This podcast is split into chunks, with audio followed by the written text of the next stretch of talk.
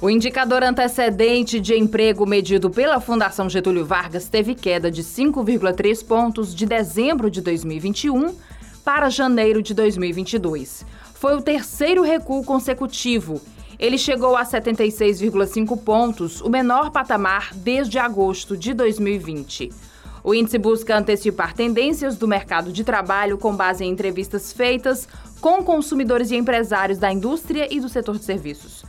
Todos os componentes tiveram queda em janeiro. O principal destaque negativo foi o indicador de situação atual dos negócios da indústria, que contribuiu com 1,6 ponto para a queda de 5,3 pontos.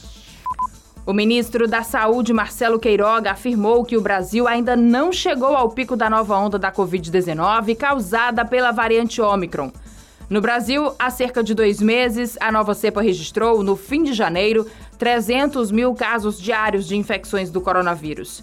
Ainda segundo o ministro da Saúde, a pasta monitora a pressão sobre o sistema de saúde e a ocupação de leitos de unidade de terapia intensiva.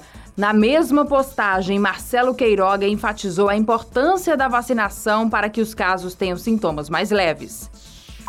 Até o dia 15 de fevereiro, todas as doses para vacinação de crianças entre 5 e 11 anos de idade serão distribuídas.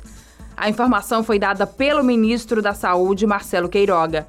No Brasil, onde 20 milhões de crianças podem receber o imunizante, a Anvisa autorizou vacinas pediátricas Pfizer e Coronavac.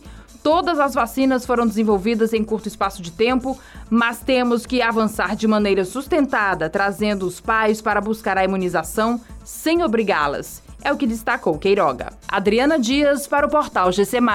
Para mais informações, acesse gcmais.com.br.